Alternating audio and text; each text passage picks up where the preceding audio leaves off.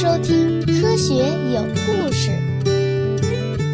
比科学故事更重要的，重要的，更重要的，更重要的，更重要的是科学精神。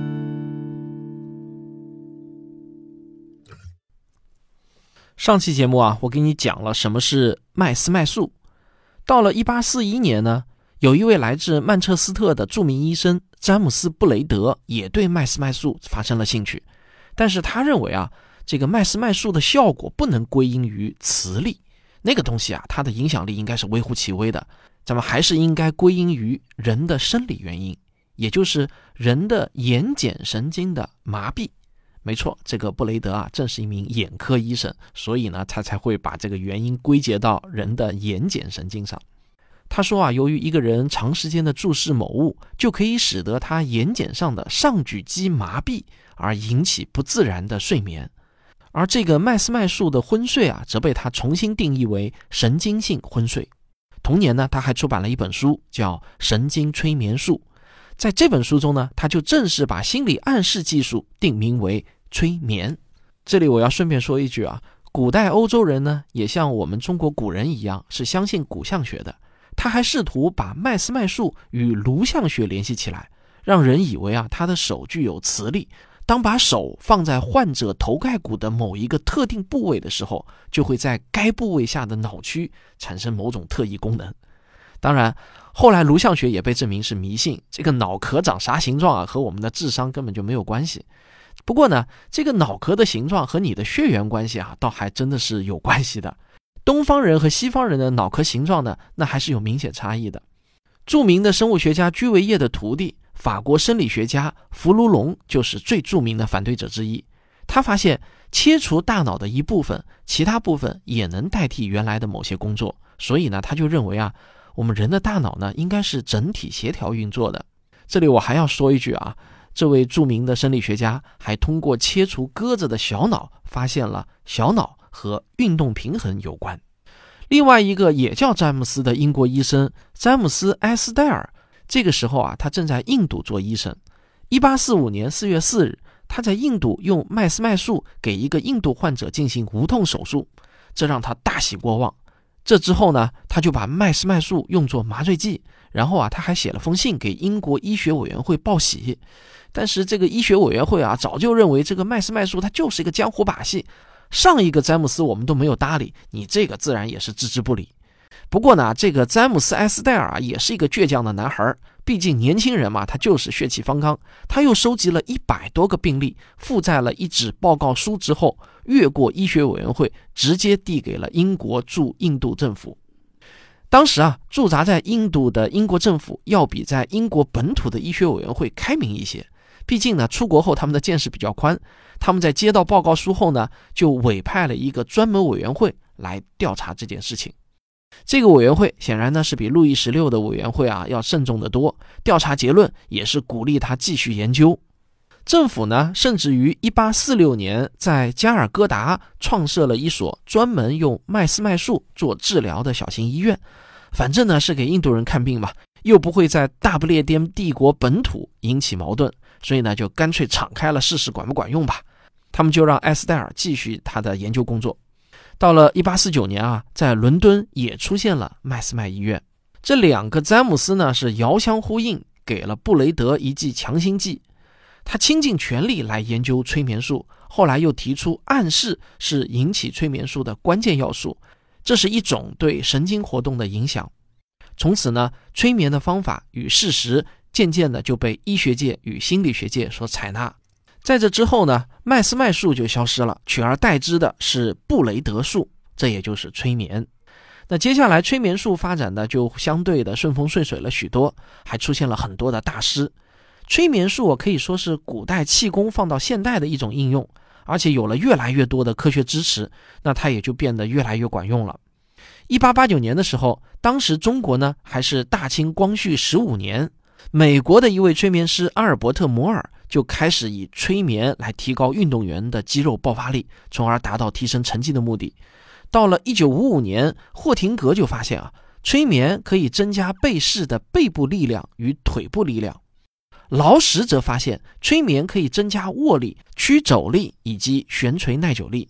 但是呢，要注意的是啊，单纯的进入催眠状态，并没有提高运动水平的作用，必须在催眠过程中加以积极的心理暗示啊，比如激励，这样才能达到预期的效果。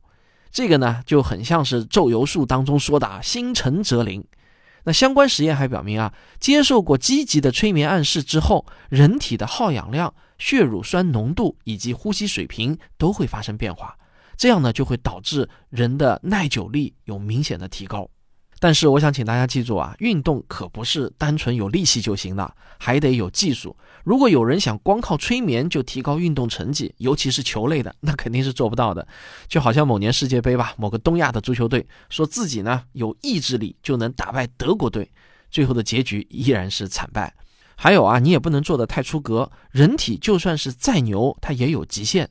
当年义和团的师兄弟们练就神功，说自己是刀枪不入，结果袁世凯拿出洋枪来一试验啊，这个场面呢就很悲壮。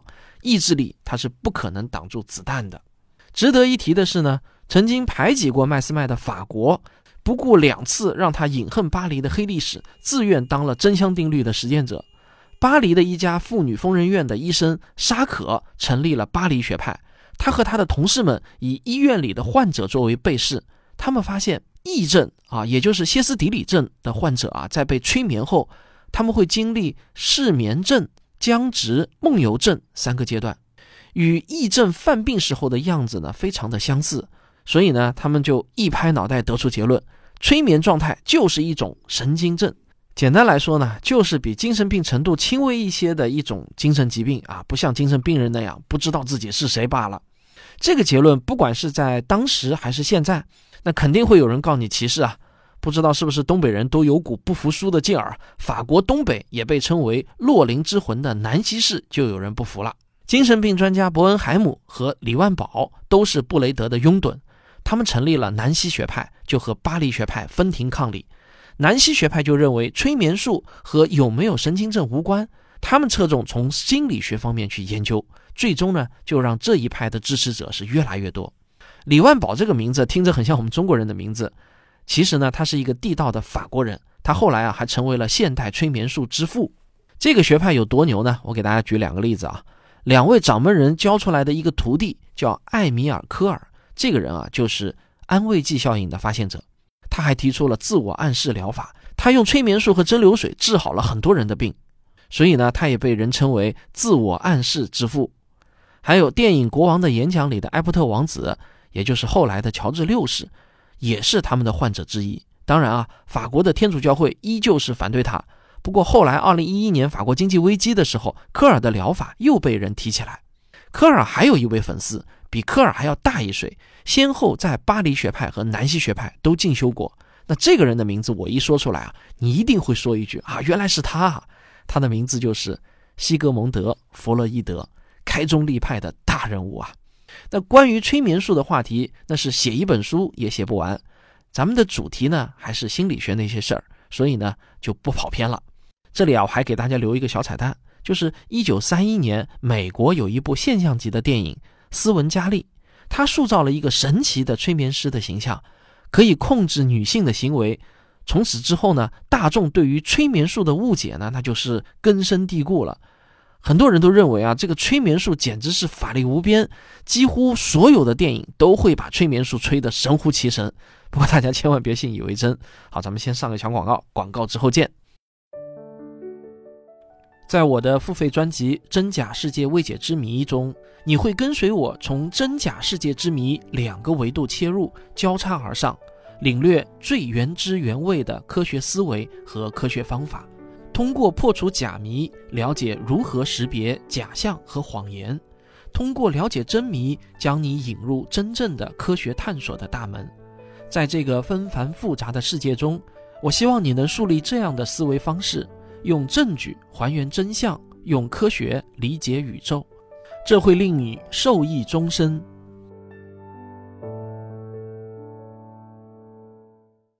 刚才我们说过啊。催眠术能让身体变得好一些，所以中国古书中就记载，咒游术能让虚弱的人重新站起来走路。这个呢也就不难理解了。至于说咒游术练到一定程度能够飞天遁地、隐身穿墙，那就纯属超能力了。你信不信都可以，反正我是不信啊。因为现在社会上自称有超能力的人，最后呢都无一例外被拆穿为是魔术师。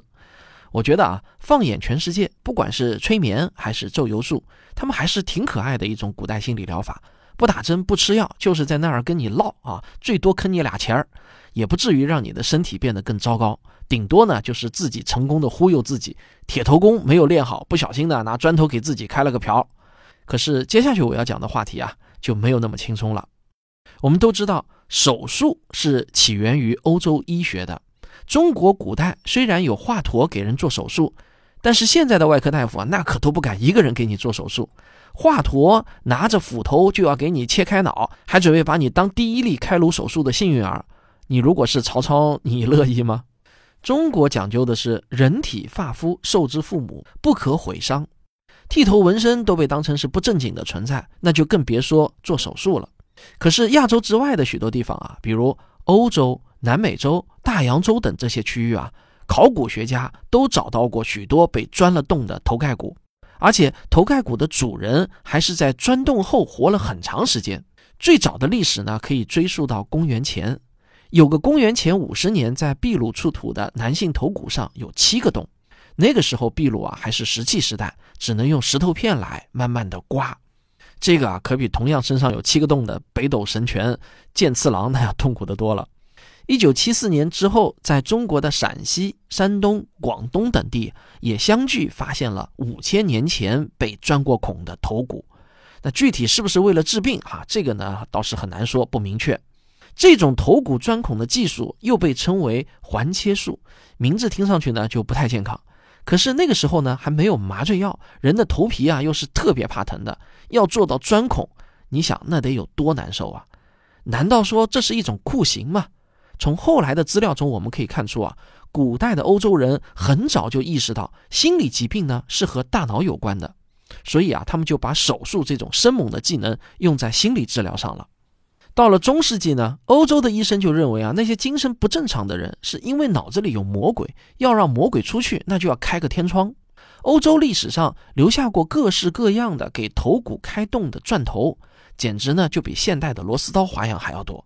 低端一些的呢，就是用手拿着给人打孔；高端一些的，还会弄一个理发椅子一样的器材，人的手脚都可以被固定，头部呢还有一个摇把儿，轻轻松松就可以给脑壳啊开个窟窿。你说这不是刑具是什么呢？我感觉就是刑具。但据说啊，这个被钻孔的人啊，确实呢还病好了。在这里呢，我只能引用赵本山演的大忽悠的一句名言：“你剁你也麻。”这个再有精神病的人啊，他也知道疼，所以钻个孔啊，他就不敢闹了。没想到这种血糊吃辣的整人技术啊，到了现代呢，还有人愿意尝试。比如说，二零一零年，六十七岁的英国牛津女贵族阿曼达·菲尔丁伯。和她六十一岁的丈夫，人称威姆斯河鸟奇伯爵的詹姆斯，就向媒体透露，他们在年轻的时候啊，为了享受迷幻带来的刺激感，他们用牙医的电钻亲手在自己脑袋上开了个洞。在阿曼达的影响下，某些贵族为了拓宽智慧，也接受了钻洞术。然后呢，他们果然觉得自己变得聪明了啊！这个呢，我不知道是不是因为他们的脑袋漏气变傻了。还是颅压降低，确实呢是有助于血流加速。即便不用钻头开脑洞，欧洲人也还有其他脑洞打开的方式。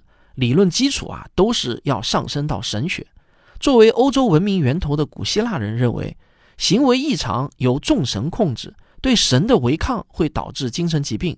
想想希腊众神的所作所为啊，不是勾引良家妇女，就是撮合人类打架，不违抗神，好像也好不到哪里去。到了中世纪，天主教会呢更是控制了一切，所有的心理疾病都叫魔鬼附体。除了上面我们说的这个脑袋钻洞之外啊，还有其他的方式，主要呢就是靠神职人员来驱魔。最轻度的呢，就是用圣水、烧香的灰烬、圣物或者吟诵圣经来驱赶恶灵。这个到今天的欧美呢，在很多地方它还有。如果还不管用啊，那就不客气了，他们会用言语和肢体上的侮辱。甚至通过挨饿、鞭打、噪声禁止睡眠、扔进开水或者冷水，还有火烧、灌酒、浇秽物啊等极端的方式来驱魔。他们试图使变态人的肉体变得肮脏和痛苦，好使凶恶的精灵逃脱。反正呢，就是一句话：你和你体内的魔鬼必须走一个啊，就看谁能忍得住了。更惨的是呢，很多精神病人啊，这个时候呢被当作撒旦附体，是由于罪恶被上帝处罚导致的。甚至一些激进的观点还认为啊，这些人是异教徒或者女巫，他们自己愿意跟魔鬼勾结，背叛了上帝和同胞们。他们还不是简单的叛徒，还会造成暴风雨、洪水、旱灾、瘟疫、阳痿或者猝死，那简直比 X 战警都牛啊！所以对待这些人呢，就要给他们造成一些永久的残疾，比如说割舌头、扭断或者切断肢体，最严重的是直接砍头或者绞刑。这个可比切手指的日本黑社会要黑得多啊！那个时候最常见的两种精神病就是歇斯底里性舞蹈症，这个呢又称为圣维他斯的舞蹈，还有呢变狼狂啊，没错，就是在月圆之夜会变成科幻片里的那种狼人。那个时候教会认为狼人呢是真实存在的。如果放到现在啊，你说为啥要给人赶尽杀绝，拿过来拍电影多好啊！其实呢，变狼狂的患者啊，倒是不会长出长毛利爪，他们就是喜欢啃东西。现在看来呢，就是一种妄想症。当然，人们越害怕就越听话。在教会的刻意引导之下呢，人们对能变成狼的人产生了前所未有的恐惧，因为神对罪恶是零容忍的。本着宁可错杀一千也不放过一个的原则，除了这类妄想症的患者之外啊，还有成千上万的人都被迫承认自己的罪行。甚至呢被施以了火刑，因为当时的人们还仅仅通过外貌来判别他是不是狼人，这直接啊就使得当时许多骨骼惊奇的人，或者啊对阳光极为敏感的白化病患者都跟着倒霉。那年头啊，教会的权力实在是太大了，他们只要看你不顺眼啊，管你是不是长得像朱时茂一样浓眉大眼，天生演正面角色的，只要教会乐意，总能给你扣一顶魔鬼附体的帽子。当然啊，讲到这里，咱们也不能搞地域黑啊。这个东方人其实呢也会自毁身体，只是目的和效果不太一样。印度教泰米尔人的大宝生节就是一个传承了两千年的例子。为了庆祝战神的生日，至今呢信徒依然会用钢针穿透舌头和腮帮子等处，不但不疼，连血都不流。经过现代心理学家的脑电波研究呢，这是群体催眠的一个绝佳案例。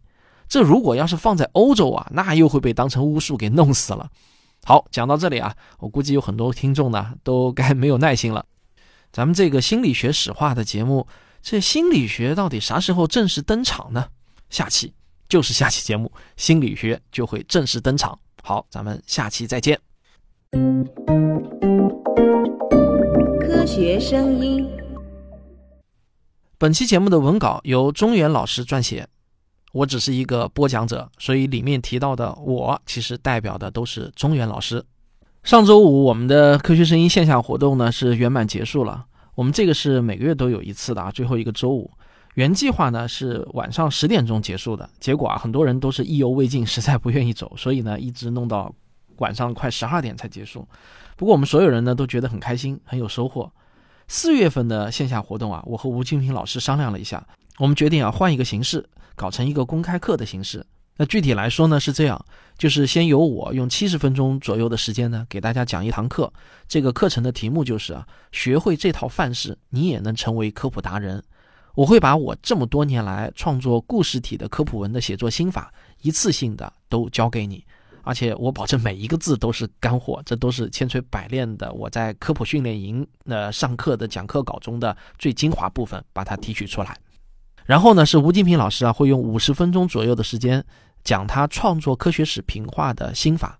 他会教给你一套写作的组合拳，从工具到方法，每一个字也都是干货，而且也都是经过了三次正式课的打磨以后，嗯，总结出来的精华文本。最后呢，我们还会留一个小时的时间来现场答疑。那如果你有提高自己写作技巧的需求，可以到“科学有故事”的微信公号中回复。线下课这三个字来报名。好了，我期待四月三十号周五的晚上七点，在上海能见到你的身影。咱们下期再聊。